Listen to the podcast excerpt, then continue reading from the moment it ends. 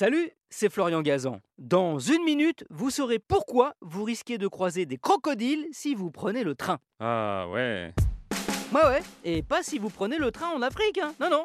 En voyageant avec, en France aussi, ça va obligatoirement vous arriver. Mieux, vous allez leur passer dessus. Ah ouais? Ouais, bah parce qu'en fait, vous vous en doutez, enfin j'espère, les crocodiles, ce ne sont pas des reptiles, mais un équipement ferroviaire inventé en 1872 par des ingénieurs du nord de la France. Ils ne se trouvent pas sur le train, mais au sol, sur les rails précisément entre eux, à proximité d'un signal lumineux.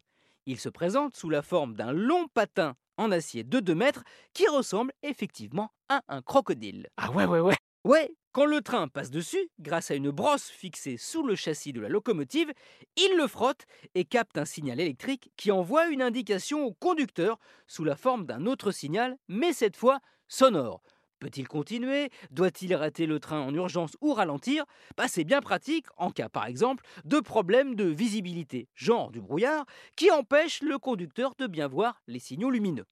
Accessoirement, le crocodile, comme il déclenche un son en cabine de pilotage, permet aussi de s'assurer de la vigilance de celui qui a entre ses mains la vie de centaines de passagers. L'État avait d'ailleurs imposé la généralisation de ce système de crocodile à la suite d'un des accidents les plus meurtriers de l'histoire des chemins de fer, 214 morts du côté de Lagny en Seine-et-Marne en 1933.